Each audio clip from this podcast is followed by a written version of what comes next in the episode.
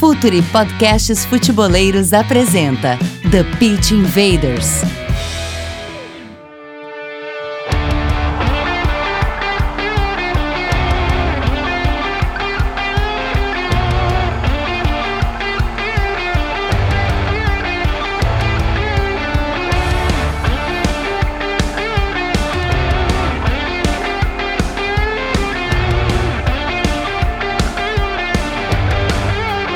Futeboleiros! Olá, futeboleiras! Futuri Podcasts Futeboleiros apresenta The Pitch Invaders, episódio 113, 113. Estamos no ar em mais uma invasão pelo SoundCloud, iTunes, Deezer, Spotify e pelo www.futuri.com.br.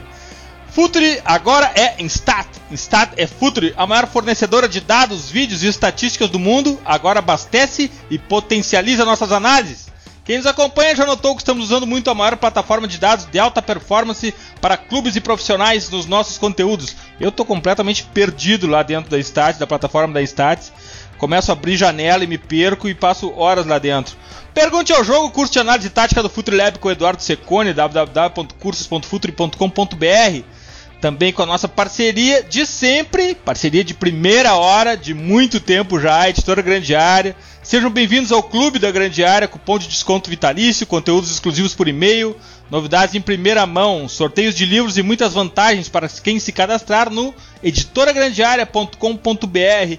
E como tem sido o hábito, a cada livro lançado pela Grande Área, o Futuri lança um episódio especial aqui do TPI dedicado ao novo lançamento. Por isso, com muito orgulho, futeboleiras, futeboleiros, estamos aqui para falar de Carlo Ancelotti, liderança tranquila, conquistando corações, mentes e vitórias. E para falar desse livro, para falar de Carlo Ancelotti, vamos falar com o cara da Calcio Pizza, Myron Rodrigues. Dali, Myron. Pô, obrigado por dar a oportunidade de falar do Ancelotti, que é o primeiro treinador que eu prestei atenção, né? Porque tem uma relação afetiva com o Milan, sou um torcedor, por assim dizer, então eu tenho muita coisa para falar dele aqui. Por assim dizer, bom, ok, depois tu nos explica melhor isso. Mais um cara da Calcio Pizza na área, Léo Bertozzi, jornalista da ESPN Brasil, Invader e, como eu já falei, e acrescento agora, host do Calcio Pizza. Bem-vindo de volta ao TPI, Léo.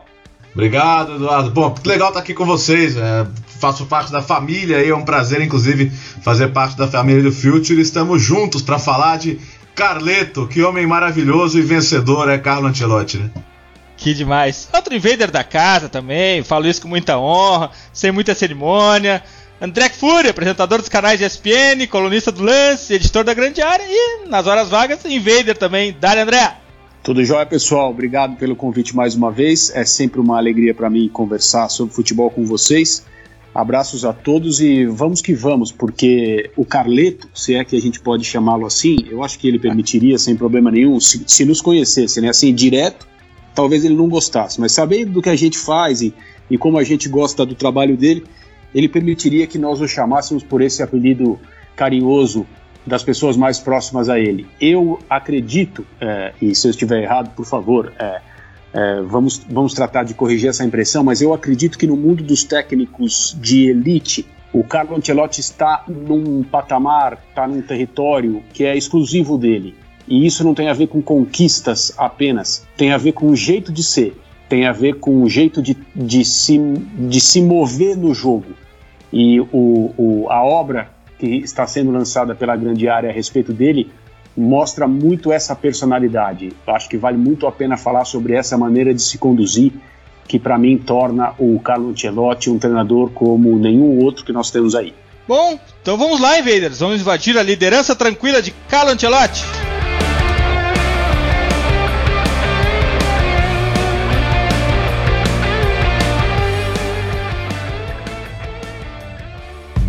Está no ar o The Pitch Invaders, podcast semanal do projeto Futuri. Cultura, análise e informação, com a profundidade que o futeboleiro merece.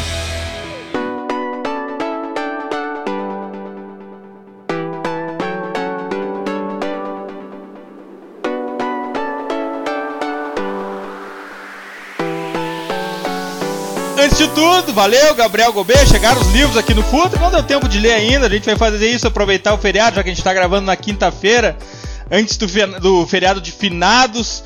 Os invaders vão adorar o presente que a editora Grande Área mandou na nossa live de segunda. A gente apresenta os livros e dá a dica de como vocês vão ganhar esse presente da editora Grande Área, o exemplar de Carlo Ancelotti.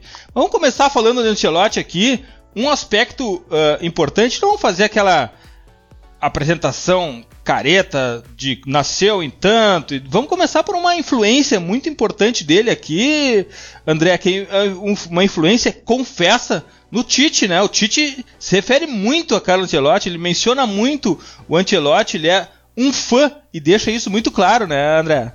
Sem dúvida nenhuma, né? Quem acompanha é, de perto o trabalho do Tite, as coisas que ele diz, sabe disso, porque o Tite menciona o Ancelotti como uma influência e, e até como o treinador predileto dele, digamos assim, em termos de modelo, é, não só de, de, proposta de futebol, mas também de comportamento, maneira de agir, é, humildade. Uma, uma, vez o Tite conversou com a gente num, num, num evento da grande área no Museu do Futebol para lançar o primeiro livro que, pra, na verdade, para lançar o livro sobre o José Mourinho, mas também foi um debate a respeito do, do primeiro livro do Martim Perarnal sobre o Pep Guardiola, no qual ele se refere a esses dois treinadores, o Mourinho e o Guardiola, como treinadores estrelas. Ele não está fazendo críticas a eles, mas ele está dizendo: esses dois treinadores sabem, sabem que são estrelas e assim se comportam.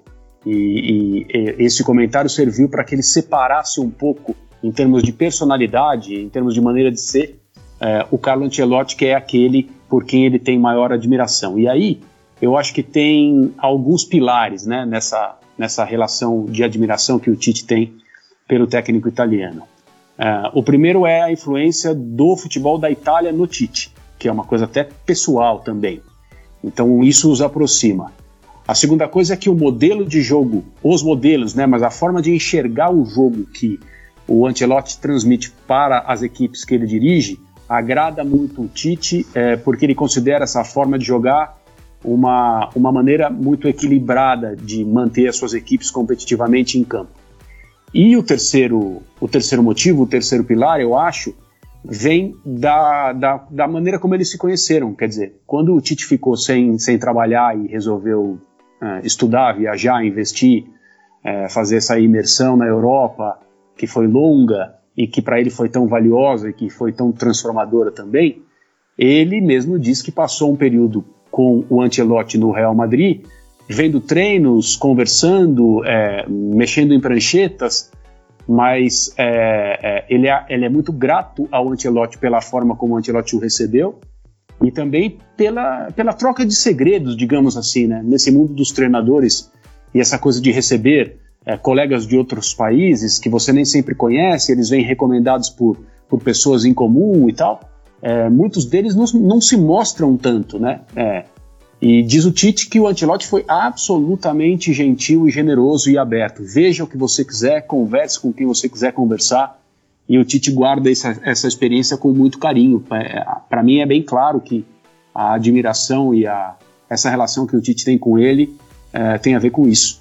E uma coisa que é, que é muito legal, né, gente, para destacar, é assim, essas, essas visitas, elas viraram um, um, pouco de lenda aqui no Brasil, né, história da, da atualização, do, do, do, dessa imersão no cenário europeu. E muitos técnicos gostam de, de falar que foram lá, tiraram fotos e tal, mas esse grau de, de imersão, ele, ele depende muito da liberdade que o técnico te dá, né? Porque tem muito técnico grande que que fala, não, fica aí e tal, mas da, da, da, da do alambrado para trás, quer dizer, da porta do vestiário para fora. Então, muitos técnicos que falam que foram, na verdade, eles foram e assistiram treinos como, como qualquer pessoa, né? Então, isso, isso que eu acho legal de destacar sobre essa, sobre essa questão do Ancelotti com o Tite, da mesma maneira com que ele já fez com vários outros, porque não é comum como se possa fazer parecer essa, essa abertura total de casa, vamos dizer assim, para um técnico interessado em conhecer mais, né? Léo, essa tranquilidade do Ancelotti, essa humildade dele, tem alguma relação isso ao fato dele estar tá treinando o Napoli agora? Porque o Napoli não é exatamente, sem nenhum demérito, até por uma questão hum. esportiva e financeira, não é um Bayern, não é um Real Madrid, não é um PSG, não é um Chelsea. Uh, isso, uh, o, que, o que, que atraiu o Ancelotti pro Napoli? Ah, diz ele que viver em Nápoles não dá para reclamar não, viu? É um lugar maravilhoso, rapaz. Que é, pô, comida boa, tempo bom, né? É, e, e, as pessoas são muito apaixonadas pelo clube, por futebol em Nápoles e, e nas últimas temporadas elas, elas demonstraram que estando felizes com o que estão vendo em campo, cara. Claro que o sonho do Napoli é voltar a ganhar um Scudetto, sabe? Claro que nesses anos do Sarri esse sonho se alimentou e o Napoli, puxa, chegou tão perto. Mas pergunta se a lembrança do Sarri é de alguém que não ganhou nada. A lembrança do Sarri é alguém que fez, fez a cidade sonhar, fez a cidade ir ao estádio, se encantar. Então acho que o, que o Ancelotti, é, é, claro que ele é contratado também porque ele é um vencedor e, e porque ele conhece a Champions League como poucos e, e porque ele tem experiência de lidar com jogadores importantes ao longo de toda a carreira, mas também é entendido como alguém que pode dar sequência a um bom futebol. É o que a gente está vendo nesse começo de temporada. E, e ele já está, assim, é, pegar a sucessão do Sarri, se você dá a um técnico menor e menor que ele, que é praticamente 100% dos técnicos, né? É, eu não sei se qualquer um conseguiria segurar o Rojão, não. Então acho que quando houve ali a, a proposta do Chelsea, a ruptura entre o Sarri e o Aurélio de Laurentiis, que todo mundo sabe que foi que foi bem séria, né? Eles não estão não, não até hoje em bons termos aí o Sarri com, com o presidente do Napoli, mas eh, eu tenho a sensação de que mesmo bons técnicos italianos, como um, um Marco Giampaolo, como um Giampiero Gasperini, nenhum deles teria tamanho para segurar esse rojão. Então acho que nesse sentido a escolha do Ancelotti foi boa, porque ele é um cara tranquilo, é um cara que tem o respeito do vestiário e porque trocar um técnico tão respeitado tem que ser um cara que impõe o, o respeito desde o início e, e como o próprio livro destaca desde o começo começo, né? O, o Ancelotti não é um cara que impõe liderança, não é um cara que bate na mesa. Ele fala: olha, eu faço assim, eu conto com vocês. É, espero que vocês sigam porque, porque entendem o que eu estou fazendo e acho que é, esse casamento está muito bom no começo e o Napoli tá. Não sei se o Napoli vai ser a anti-Juve, sabe? Acho que a Inter tem um elenco hoje melhor, também tem um ótimo técnico, talvez seja, mas o Napoli está competitivo e muita gente temia que sem o Sarri ele não fosse ser, né? Myron, e dentro de campo, é coerente a substituição do Sarri pelo Ancelotti? Eles têm pontos de contato? O, o, tudo que o, que o Ancelotti já produziu durante a carreira, o modelo, o ancelotismo é coerente para a substituição do Sarri nesse Napoli de hoje? Era uma coisa que a gente debatia lá no, lá no Coffee Pizza sobre, o, sobre ser uma ruptura mas, mas muito uma ruptura de alguns conceitos só, porque o conceito básico de primar pela bola, o Ancelotti sempre gostou. E o Ancelotti ele é um camaleão, e isso pegou muito, assim. Ele variou, ele saiu do 4-3-3, ele perdeu o Jorginho, né? E perder o Jorginho, a gente sabe, não é qualquer coisa, se trata de hoje um dos melhores camisa 5 do mundo, um dono de jogo. Ele tentou readaptar o Ramsey na função, não deu, daí ele pareou Ramsey e Alain e já mudou praticamente tudo. Botou em cine cada vez mais por dentro, perto do gol, aparelhando com o Milic ou com o Mertens de vez em quando. Mas o, o, o, primor pela bola, ele ainda segue. É uma, é uma, é uma característica que o Ancelotti tem também como o Léo falou, ele não é de impor liderança e tal, e de vez em quando ele também não é de impor mudanças drásticas, assim, em elenco, em modelo de jogo. Ele tenta aparar as arestas do que tinha e do que ele acredita. Ele é um treinador que. A, a humildade dele em respeitar o trabalho anterior também é gigantesca. Ele mantém muita coisa dali, né? E como o Léo disse também, ele não vai ser anti-Juve, a Inter tem um elenco melhor e um trabalho mais consolidado. Mas o Napoli ele tá muito mais competitivo. O, Nap o Sarri te fez sonhar. Fez o Napoli sonhar. O Ancelotti te dá um, uma coisa que o Sarri não deu em noite de Champions League, por exemplo. Que tu vai jogar contra os grandes e tu vai competir de igual para igual, como já vem acontecendo.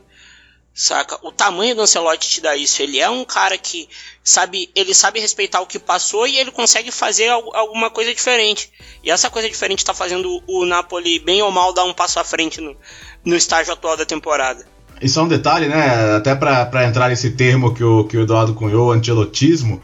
É, ele não existe, né? Porque não é um técnico ao qual você consiga colar um, um, um ideal tático ou, ou mesmo um, um, padrão de jogo que se repete de uma equipe para outra. Ele realmente trabalha muito na ideia de, de encaixar todo mundo, né? De, de pegar os jogadores que ele tem ali e, cara, vamos ver como é que vai funcionar. E nessa nessa inquietude foi que ele, que ele achou aquele Real Madrid que atacava com três, defendia com linha de quatro, ah, que, que ele conseguiu encaixar Pirlo e Kaká e, e, e, e Inzaghi e Shevchenko juntos naquele Milan. É, é um cara que pensa, putz, eu, eu tenho talento, eu, eu, eu, eu não vou abrir mão de convicções Uh, quer dizer, eu não vou impor minhas convicções táticas pelo talento. Até porque eu acho que ele não tem convicções táticas dogmáticas, né? Acho que isso é uma coisa legal do trabalho dele. E acho que isso até é, contrasta com o, um dos mentores dele, ou o mentor dele, o Sacchi, né? Ele jogou com o Sacchi, foi auxiliar do Sacchi na seleção italiana. Só que o Sacchi era um cara muito assim, né? Cara, o, o é, é, o, é, o, é o coletivo, o coletivo, o coletivo, o coletivo, e por isso a relação do saque até com, com, com o Badio, com o Zola, nem sempre foi, foi maravilhosa, mas, mas acho que nesse sentido eles têm essa diferença principal, né? O, o Ancelotti é aquele cara que, se ele tem quatro, cinco craques no time, ele pode até depois ver que não conseguiu.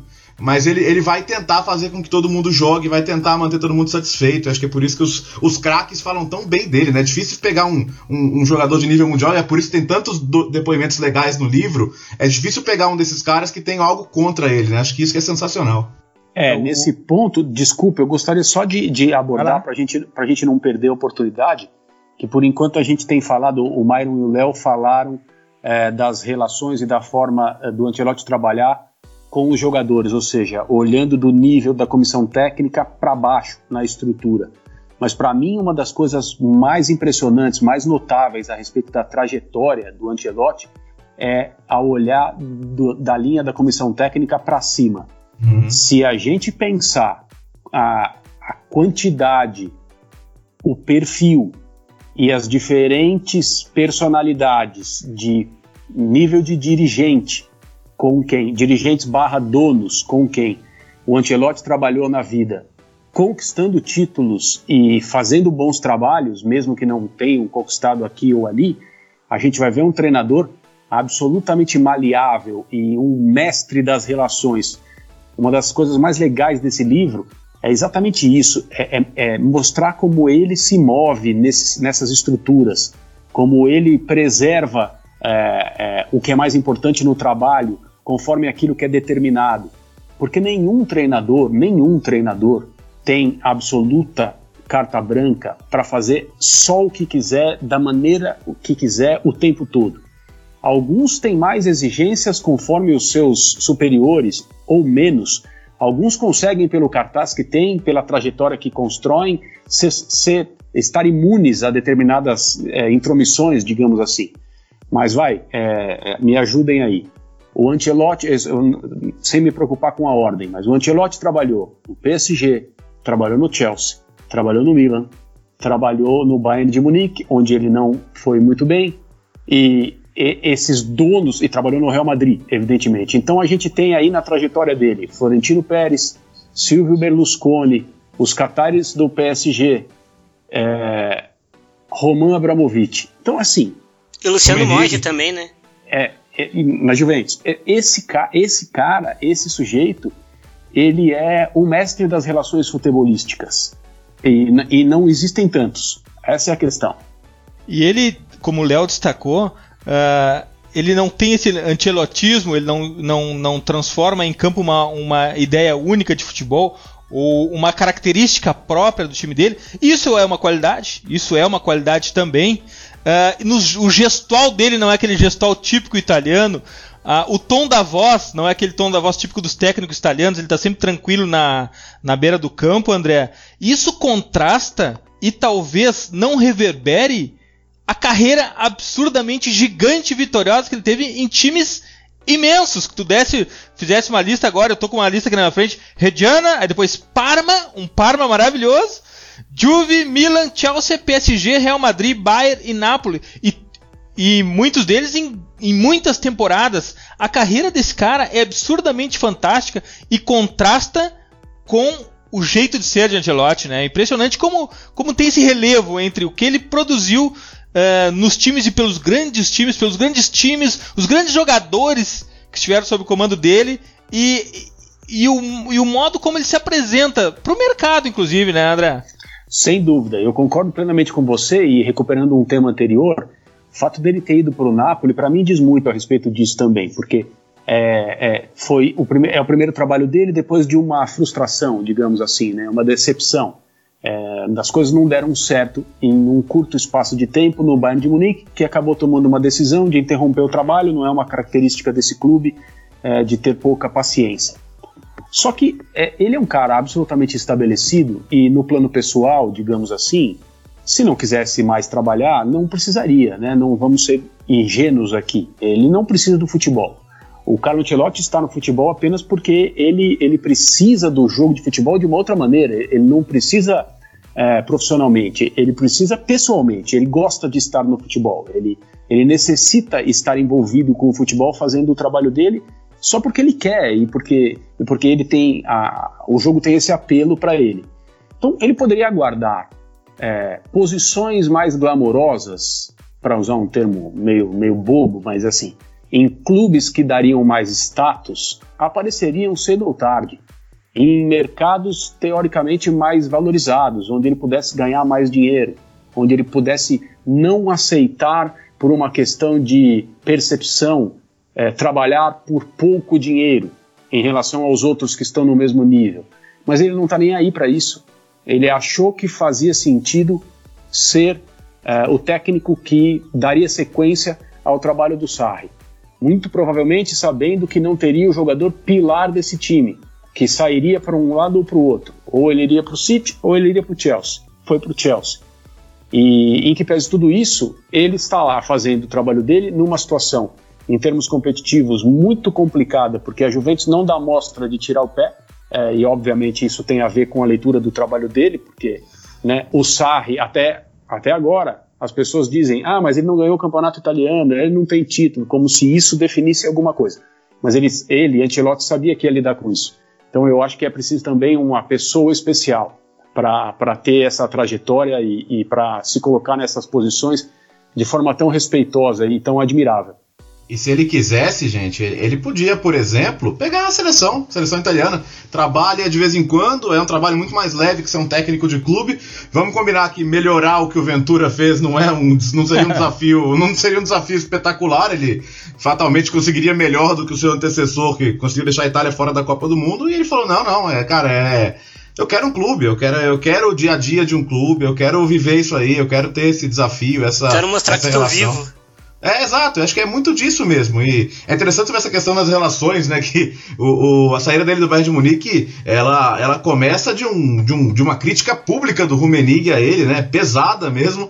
E, e depois disso eles continuaram se dando bem, quer dizer, eles continuaram amigos. E é isso que é legal tocar no que o, no que o André falou aí. Ele lidava com, com o Abramovich como conto livre, o time ganhava 10, aí perdia uma, no dia seguinte ele tava no, no CT pedindo explicação. Era uma coisa que que ele mesmo fala, lembra, né, que no Milan, apesar do Berlusconi ser um cara que dá palpite, que enche o saco e tal, era uma coisa um ambiente mais familiar para ele, né? Outra coisa que eu achei muito legal que, que se aborda logo de cara é essa questão do arco de liderança, né? Que ele não é um cara que que se ilude em criar uma dinastia ou chega ao clube achando que o desafio dele é, é ficar, né? Ou seja, ele claramente não é alguém que chega ao clube pensando, não, eu preciso ficar, eu preciso ficar, eu preciso ficar ele, ele, ele entende perfeitamente que enquanto estiver dando certo ele vai ficar e que o futebol assim é hoje, né? Hoje é assim, quer dizer, três anos, quem, quem fica três anos, né? Quem fica? E parece que o ciclo em alguns clubes pode ser maior, mas as exceções estão aí.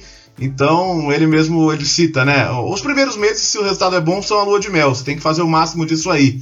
Então acho que isso que é muito interessante, né? É um técnico sem ilusão de se perpetuar. E acho que muito técnico, às vezes por apego ao cargo, ele, ele faz alguns compromissos, ele alguns sacrifícios das suas ideias que ele, ele é mais tranquilo em relação a isso. Ele fala, ó, se amanhã o dono não quiser mais, cara, é o jogo, é eu volto pro mercado e pronto, né?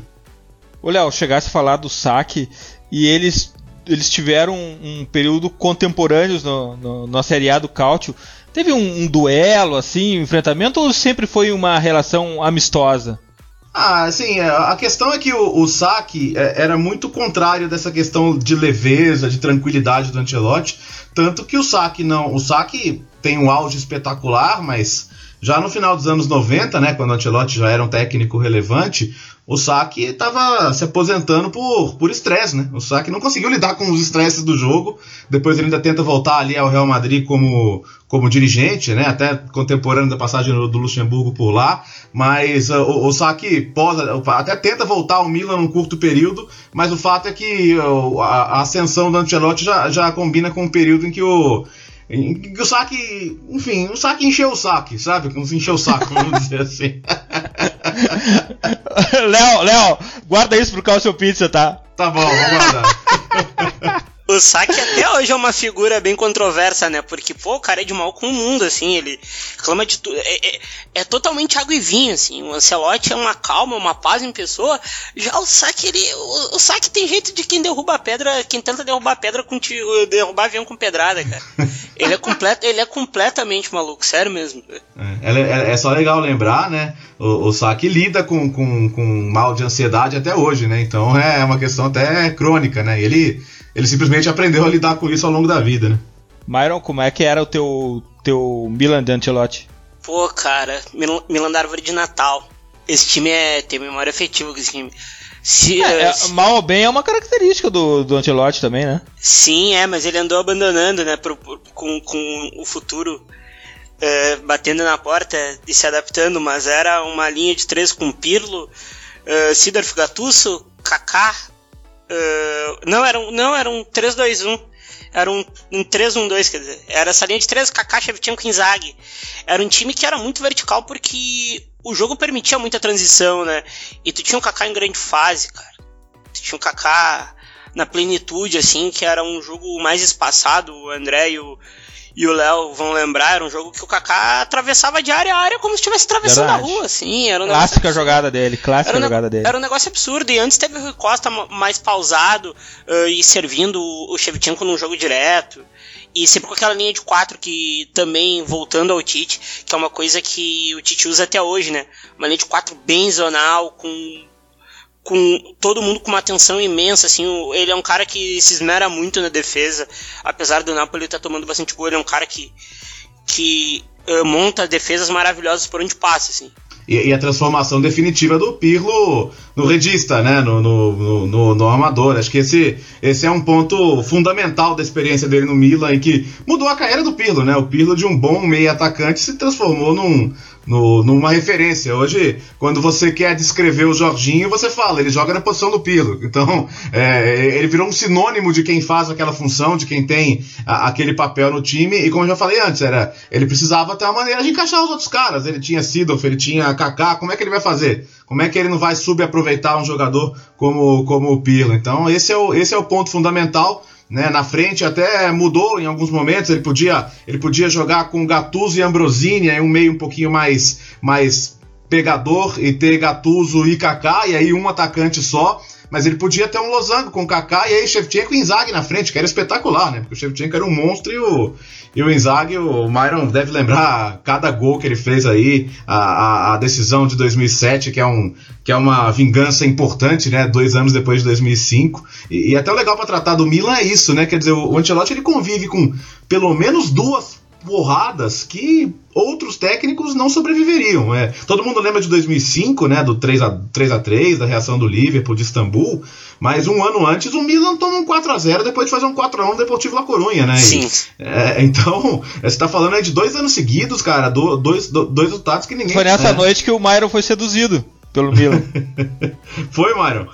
Não, foi antes, cara. Foi, foi, antes, foi, foi antes do Ancelotti, inclusive, por causa do é. meu tio. Mas vai, essa noite do 4 a 1 pro La Coruña foi absurdo. Foi absurdo. Foi uma das piores partidas que o Milan fez, eu acho que em noites grandes de, de Europa, assim. E se fosse o treinador, eu acho que não, não teria a, a mentalidade espinha ereta pra ficar, assim. Já vi gente roer o osso por menos. André, qual o teu Antelote preferido? Qual o projeto Antelote de, desses times tu, que mais te seduz? Eu lembro bastante desse Milan que acabou de ser citado e era realmente sensacional. É, eu não sei se a época era uma percepção geral que estava surgindo um jogador como veio a se mostrar o Pirlo, é, daqueles que a gente lamenta quando encerra a, a sua trajetória, né? É, eu acho que o futebol tem muito disso também. A gente é, às vezes se perde um pouco é, vendo tanta gente, tantos times, tantos campeonatos, e por mais que existam essas claras preferências pessoais, talvez a gente não preste atenção devida em determinados jogadores e só vá perceber que eles, que eles merecem a nossa atenção um pouco mais na frente. Pelo menos comigo foi isso que aconteceu em relação ao Pirlo e, e, e assim, claramente, na, naquela época não, não me era óbvio que estava surgindo um jogador é, por quem eu ia é, é, nutrir, digamos assim, tanta vontade de ver estendendo a carreira. Quando o Pirlo encerrou a carreira, eu realmente lamentei por não ter não tê-lo visto mais por mais tempo. Mas o time do, do... Mas André, assim, só para não te culpares tanto, ele evoluiu muito também nesse período da carreira. Ele não era o mesmo jogador de, de Parma, né? Sim, sim, eu, eu, eu tenho certeza disso. É, é que, que depois que ele definitivamente encontrou seu lugar no campo e passou a ser respeitado é, por, essa, por essa capacidade, não, são, não eram e não são tantos jogadores com, com esse potencial e essa inteligência, isso até no livro do próprio Pirlo ele conta quando foi exatamente que ele percebeu que o mundo do futebol tinha se convencido de que ele era o cara, entendeu? Nos times por onde ele passaria. É, é verdade, isso demorou um pouco a acontecer. Muito provavelmente não foi naquela época. Mas o, o time do Ancelotti que, que, eu, que eu gostaria de mencionar, talvez não seja o que eu prefiro ou o que a maioria das pessoas preferem, mas para mim o trabalho que ele fez no Real Madrid, sucedendo os anos Mourinho, é, é, muito, é muito significativo. E a importância que ele tem na, na formação e no surgimento do Zidane, que deu sequência ao trabalho dele e o superou em títulos e até em relevância na passagem, eu acho que precisa ser considerada também. Ali, é, para mim, ele convenceu quem não acreditava nele de que ele seria capaz de dar jeito em qualquer vestiário. Que se por acaso acontecesse um momento da trajetória dele em que o trabalho não iria para frente, como foi no, no Bayern, é, seria vai uma tempestade perfeita, uma situação de, de sucessão, de troca de jogadores, de mudança de forma de jogar, um pouco de, vamos dizer assim, distensão em relação ao, ao rigor que o Guardiola exercia sobre os jogadores naquela época e as coisas acabaram não funcionando. Mas no Real Madrid, depois do período tão tenso com o Mourinho, em que o potencial do time claramente ficou longe do que poderia eh, de atingiu um nível bem distante do que poderia atingir, ele chega e as coisas acontecem. Para mim é uma prova de capacidade de um homem do futebol, não só de um treinador.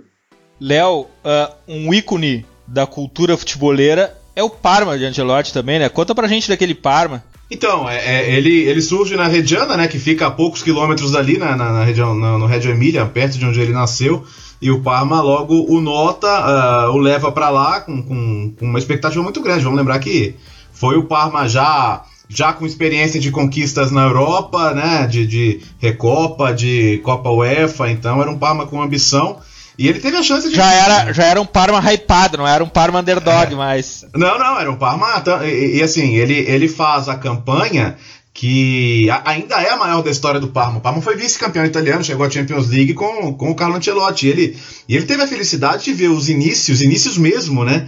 É, é, de jogadores, cara, como Buffon, Turan, Canavaro, pensa nesse, só nesse começo de escalação, Hernan Crespo, que nem de longe tinha a, a, a, fama que ele ganhou depois como grande goleador no Milan, na Inter, no Chelsea, em tantos clubes, é, era um jogador com passagem por, por, seleções menores da Argentina e, e também explodiu ali, então só esses quatro nomes que eu, que eu citei já eram já eram muito interessantes. Só que, é, curiosamente, né, o fato de ter disputado e de ter levado a Juventus até os últimos uh, momentos de disputa da temporada faz com que ele mais ainda fosse visto um pouco como inimigo quando ele chega à Juventus, né? Então é, é, é curioso que ele, ele, ele na Juventus não, não alcança todos os objetivos e nunca é querido por lá, né? Ele, essa passagem pela Juventus é até pouco comentada até hoje É, e ele é visto como o cara que, pô, é ídolo do, da Roma e do Milan. Como técnico, era o cara que era o adversário da, da última temporada. Então, é, é, curioso isso, né? Como, como essa passagem pelo Parma acabou o transformando mais ainda num, num inimigo da Juventus. E, e, acho que é o único clube realmente em que, em que ele não, não é lembrado com, com todo carinho. Tanto é que é, vale, vale contar esse recente encontro aí no Juventus e Napoli que já houve nessa temporada e a torcida da Juventus, como sempre, pegando no pé do Ancelotti. E depois ele dá, ele dá uma entrevista, né? A Juventus ganha o jogo e ele fala aí, perguntam para ele, Ancelotti, torcida da Juventus sempre pegando no seu pé.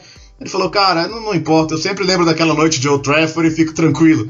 Então sempre que ele pode pegar no pé aí e lembrar que tirou um título de Champions da Juve, a Juve já perdeu tantas finais de Champions, né? Mais uma, menos uma, mas aquelas de 2003 nos pênaltis em Old Trafford, ele sempre que ele pode, ele dá, ele tem a chance de cutucar. Então é interessante, no Parma ele, ele mostrou muito ser um cara muito promissor, mas antes do Milan tem esse intervalo na Juventus onde ele é, é quase um inimigo interno, e ele mesmo disse que achou estranho, né? Porque a Juventus sempre teve uma mentalidade muito empresarial.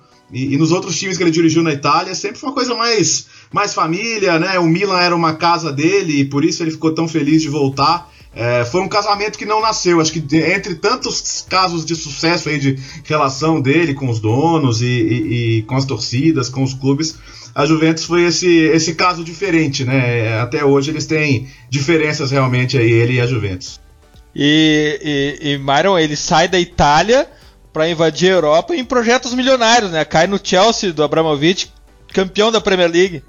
Chega no Chelsea, substituindo José né? E, cara, é impressionante que o Ancelotti nessa época, ele era um treinador que não precisava se provar para ninguém, mas ele chegou num clube que precisava que precisava mesmo com o título inglês provar muito, né? E de novo, se sai bem. O Ancelotti, ele potencializou muita gente. Ele foi, ele foi um cara que conseguiu mexer uh, no Lampard, cara. Ele transformou o Lampard num cara completíssimo. Uh, Lampard armador, pisando na área, Lampard mais box to box, uh, Lampard mais construtor de trás, sabe? Ele, como, como a gente falou do Pirlo, ele também tem uma mão em transformar o Lampard num jogador completo. E ele chega também com o Arjen Robin lá, se eu não me engano, no time. Robin muito talvez novo. Ele tenha, tal, é, Maier, talvez ele tenha transformado o Lampard, inclusive, num técnico. Também, não duvido. Não, se, se, é, eu acho que se a gente for fazer um levantamento, tem jogadores que já passaram pela mão do Ancelotti que estão estão aí e tipo, ele chega e ele monta ele monta um Chelsea forte, um Chelsea que disputa tudo e de tudo, ele, ele ganhou a Premier League na primeira temporada, a FA Cup e depois saiu uh, em 2010, 2011 com vice assim. Ele não foi mal. Ele foi mal na, na, nos torneios europeus, assim, mas domesticamente, dominando tudo, um time muito, time muito impositivo, assim, num, num lugar que ele só chegou também e jogou o trabalho dele ali no. Jogou o trabalho dele só empurrando e arrumando algumas coisas do jeito que ele acredita, assim, mas a, o que eu gosto de destacar é o modo que ele usou, que ele usou o Lampard. Ele fez o Lampard virar um jogador muito mais completo. Time dos 100 gols, né? Sim, time dos 100 gols. E André, e ele chega depois no Paris Saint-Germain, no PSG Novo Rico, né? É a temporada onde, onde chegam os Catares lá, ou uma depois, talvez isso, né? Tem alguma coincidência nisso, né? É isso, ele tem, ele faz é, críticas ao clube, né? Depois que saiu de lá, é, pela forma como as coisas eram feitas, e passa realmente a impressão de, de, porque ele sabe do que ele está falando, evidentemente, e pela experiência que ele tem, é, quem é que vai questionar a opinião de um treinador tão viajado, entre aspas, como ele, entre aspas, eu digo no bom sentido, passa realmente a, a, a impressão do Paris Saint-Germain naquela época ser um time que não sabia muito bem o que queria ser e também não sabia como fazer as coisas. Em bom português ou em bom italiano, aqui a gente está falando em português, é, falta de profissionalismo, falta de noção, é, falta de, de saber como as coisas devem ser feitas nesse nível de futebol, em que não basta apenas ter um, um talão de cheque generoso e bastante dinheiro para gastar, para deixar as pessoas felizes e satisfeitas, entendeu? Eu, eu acho assim, tem, uma, tem uma, um lado, um aspecto da personalidade dele, que é, aquele, a, que é aquela situação em que é, um treinador tem que tomar cuidado com o que ele vai falar é, não só durante o período em que ele está trabalhando em um clube, mas também depois que ele vai embora, para que ele não seja acusado de ser um, sei lá, tentando se vingar ou ser um mal, um mal demitido, digamos assim. Mas quando a gente lembra das, do, do, que o, o Ancelotti falava a respeito do Paris Saint-Germain, especialmente na, na, no que diz respeito à saída, ao período final, ao, ao adeus ali. Ele sempre deixou muito claro que não gostou da forma como foi tratado. E, assim, um cara como ele, as palavras, obviamente, têm mais peso. E aí ele vai para o Real Madrid, para onde a gente já conversou, e chega no Bayern. O Bayern é um anticlímax, né? Porque, na verdade, o, o, trabalho no campo, o resultado de campo, o que nos apresenta a televisão, o que nos apresenta o placar final dos jogos, de fato não era bom, né, Myron? Isso a gente não tem como negar. Agora não. também foi pouquíssimo tempo, né? Não, não, não é o padrão do Bayern, não é o padrão dos trabalhos do Ancelotti foi um anticlímax na, na carreira dele, né? Uh, não foi o padrão Ancelotti e o André ele pode falar mais porque ele é um guardiolista, acho que talvez o, o guardiolista brasileiro o, o, mais. Ele pegou o trabalho mais conceitual do Guardiola, que o Guardiola chegou, impôs um monte de, de coisas, fez o Bayern jogar num nível que jamais viram, como propriamente as pessoas de lá dizem, e chegou o Ancelotti e derrapou muito, assim, ele errou em vários aspectos, assim, o, o André ele pode falar melhor disso. É, o que houve ali, é, aparentemente, foi que você, você assumir uma equipe depois de três anos trabalhando com o Pep Guardiola é algo que te impõe uma série de dificuldades. É, uma delas é no relacionamento mesmo. É, o próprio Guardiola diz que quando ele sai de clubes, é, essa frase ele falou quando ele saiu do Barcelona. Ele disse: Eu precisava ir embora porque senão eu e os jogadores íamos acabar nos machucando. Ou seja, o desgaste e os atritos iam prevalecer no relacionamento. É claro que isso ia respingar no desempenho e as coisas não iam andar como deveriam andar. É bem provável que esses processos tenham acontecido também no Bayern e que os jogadores já estivessem, alguns deles, é, meio que fartos do regime imposto pelo Guardiola e pela comissão técnica dele durante três temporadas seguidas. Então, no momento em que chega um outro treinador, imediatamente as coisas ficam mais soltas. E quando as coisas ficam soltas, dependendo das características do elenco, a primeira coisa que sofre é o nível de jogo. No caso, ainda obviamente é preciso considerar que chegou um treinador que tem uma visão um pouco diferente, embora muitas coisas sejam comuns também, em relação ao trabalho no dia a dia, em relação à forma como o time deve competir. E eu acho que a, a situação logo se deteriorou é, quando as pessoas que mandam no Bayern, que são ex-jogadores, falam a respeito do trabalho, como bem mencionou o Léo, como o Rumenig se referia ao trabalho do Ancelotti. Na verdade, era aquela coisa, né? É, é, boatos acabam sendo fatos prematuros. A saída dele já, já estava sacramentada. É, foi uma questão de falta de paciência, problema de tempo? Eu acredito que sim, mas também uma questão que, que precisa ser considerada é o tipo de clube sobre o qual nós estamos falando. É verdade que o Bayern de Munique não tem o hábito de interromper trabalhos, né? O Ancelotti é, meio que quebrou uma, uma sequência de paciência bastante longa nesse clube. Mas também não é um clube que é, permite que as coisas fiquem meio duvidosas por muito tempo, especialmente quando elas não dão sinais iniciais de que não estão bem. Agora, traçando uma linha bem longa daquela época para o momento atual com o Kovac, é, provavelmente está acontecendo isso.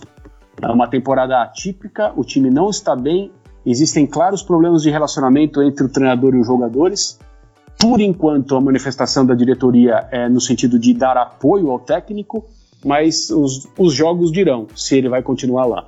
Herança de Guardiola, tá aí uma boa pauta, mas isso é para para outro TPI falaremos melhor sobre isso. André, o livro é a primeira pessoa? Como é que são divididos os capítulos? Como é que é a, a narrativa? Conta pra gente do livro. Ó, eu vou te falar, o grande mérito desse livro, o grande mérito, porque as pessoas perguntam muito e é bom, foi bom você ter você ter feito essa essa observação. As pessoas perguntam muito sobre tática, né? Por quê? Porque o Carlo Ancelotti tem um outro livro que chama Minha Árvore de Natal, o Myron falou sobre ele, que é sobre os modelos, é sobre os sistemas que ele usou nos diferentes lugares. Sendo esse cara bem moldável às necessidades e às características dos lugares onde ele trabalha, ele teve times diferentes, né? Ele teve times que, que têm é, identidades diferentes. Esse, esse livro, Liderança Tranquila, não é um livro sobre tática. É um livro sobre vida no futebol. Essa é a característica principal. E é um livro diferente de todos os outros que a Grande Área fez, independentemente de serem, é, ser ou não ser um livro sobre técnicos. Né? A Grande Área, para quem conhece o, o, o nosso catálogo, tem livros é, a respeito de treinadores, Mourinho, dois sobre o Guardiola, vem mais por aí, não, ainda infelizmente não posso falar, é, mas tem livros sobre projetos de clubes de futebol num mercado diferente, entre aspas, como os Estados Unidos, na MLS, tem livros de histórias de um amante do futebol, como 11 Cidades, que é feito por um jornalista como nós, mas, é, independentemente disso, esse livro é um livro que mostra como é a vida nesse nível de jogo, no futebol profissional de elite é assim que se vive. Para mim, esse é o grande mérito e a grande mensagem que o livro passa. Eu tenho certeza absoluta que até aquelas pessoas que abrirem, comprarem o livro e, mesmo que gostassem, esperassem ver um pouco de conteúdo tático, vão se apaixonar pelo outro tipo de conteúdo com o qual elas vão se deparar.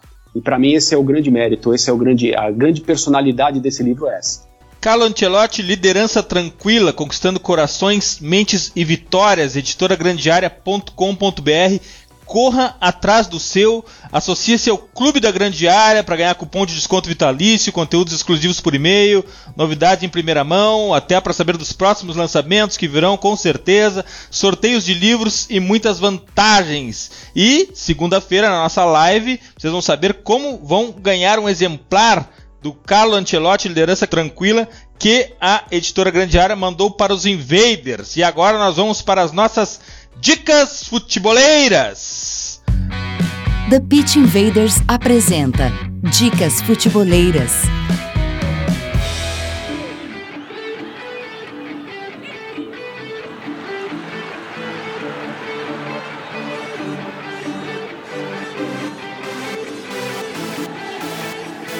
A minha dica futeboleira é muito futuri, porque o tema é a relação do futebol com o basquete e a relação de futebol e basquete com o Big Data.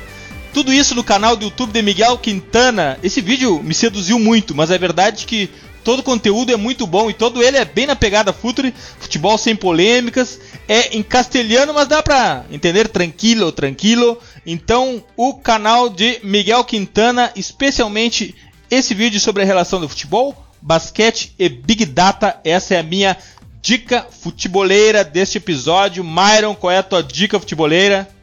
Uh, seguindo aí no futebol italiano, seguindo em castelhano, tem um site chamado soicalcio.com que lá fala da liga, de fato, assim, de, tecnicamente, taticamente, faz perfil de jogadores, treinadores. É um site muito legal. O quem faz ele também é o Irati Prati, que escreve para Panenka é um conteúdo muito bom que eu descobri esse ano, saiu esse ano. Agradecer aí ao Léo, até terça, Léo. Agradecer ao André, que é sempre uma conversa boa de ter. É, é sempre um, sempre um prazer. Valeu aí, presidente. Calafé. Valeu, Myron. Um abraço. André, a tua dica futeboleira? A minha dica futeboleira é uma repetição, mas como nós estamos falando sobre mais um lançamento da grande área, é o clube da grande área. Eu sei, Eduardo, que você já falou e que você fala sempre com o pessoal que acompanha, com os, com os seus invaders, mas eu vou repetir para dar mais ênfase ao trabalho que nós estamos fazendo na grande área. www.editoragrandearea.com.br Cadastre-se no Clube da Grande Área. Como seria bom se houvesse um clube de leitura a respeito de futebol? Opa, esse clube existe e está esperando o seu cadastramento.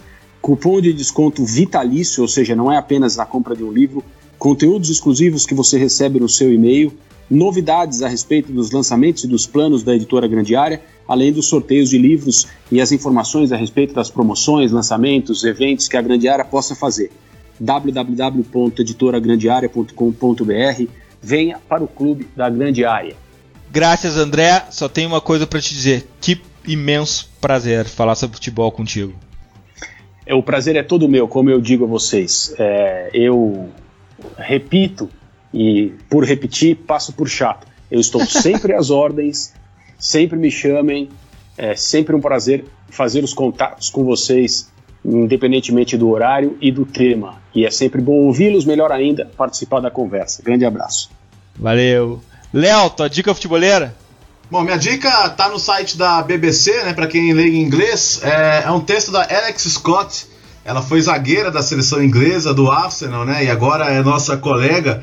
E ela faz uma análise bem legal aí sobre como, como o Arsenal parece não ser mais um time soft, um time leve, um time fraquinho, vamos dizer assim. Ela faz uma análise sobre os méritos aí do Nay Emery nessa, nessa sequência de 11 vitórias aí que foi interrompida e, e, e explica por que, que esse jogo do fim de semana com o Liverpool ele é um jogo para mostrar em que patamar está o Arsenal, mas é um texto bem legal que mostra como o time está correndo mais. Você pegar a, a, o número de sprints aí, né, de arrancada dos jogadores nos, nas partidas, isso aumentou. Número de chances criadas pelo, pelo Ozil, que aparentemente está acordado nessa temporada. Enfim, essa em especial para os fãs do Arsenal aí é uma boa análise da Alex Scott. Uh, eh, para quem lê inglês, então o texto é Why Gunners are not a soft touch anymore. Tá lá na BBC, é só procurar no Google. É um bom texto e vale a pena dar uma olhada.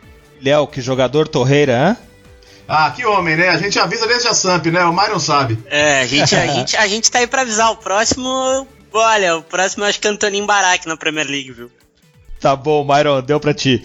Graças, Léo. Muito obrigado pelo teu conteúdo, o conteúdo que tu oferece pros invaders, no teu perfil pessoal, na ESPN, no Calcio Pizza. Muito obrigado mesmo. A gente aprende muito contigo. É um prazer te ler, te ouvir e trocar uma ideia contigo aqui.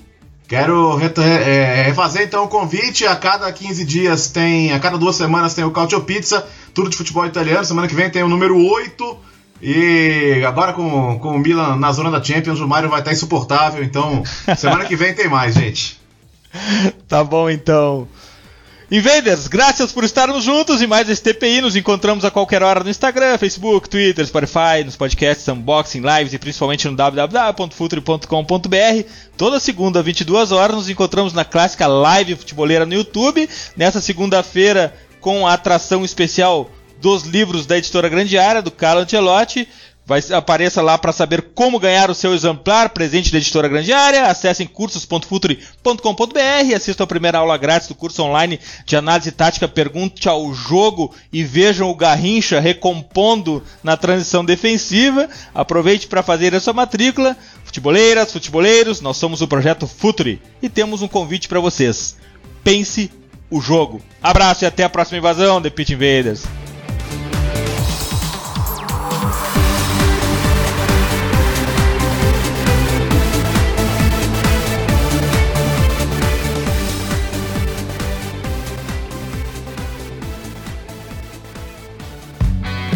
Projeto Futuri apresentou The Pitch Invaders. Acesse www.futuri.com.br. Pense o jogo.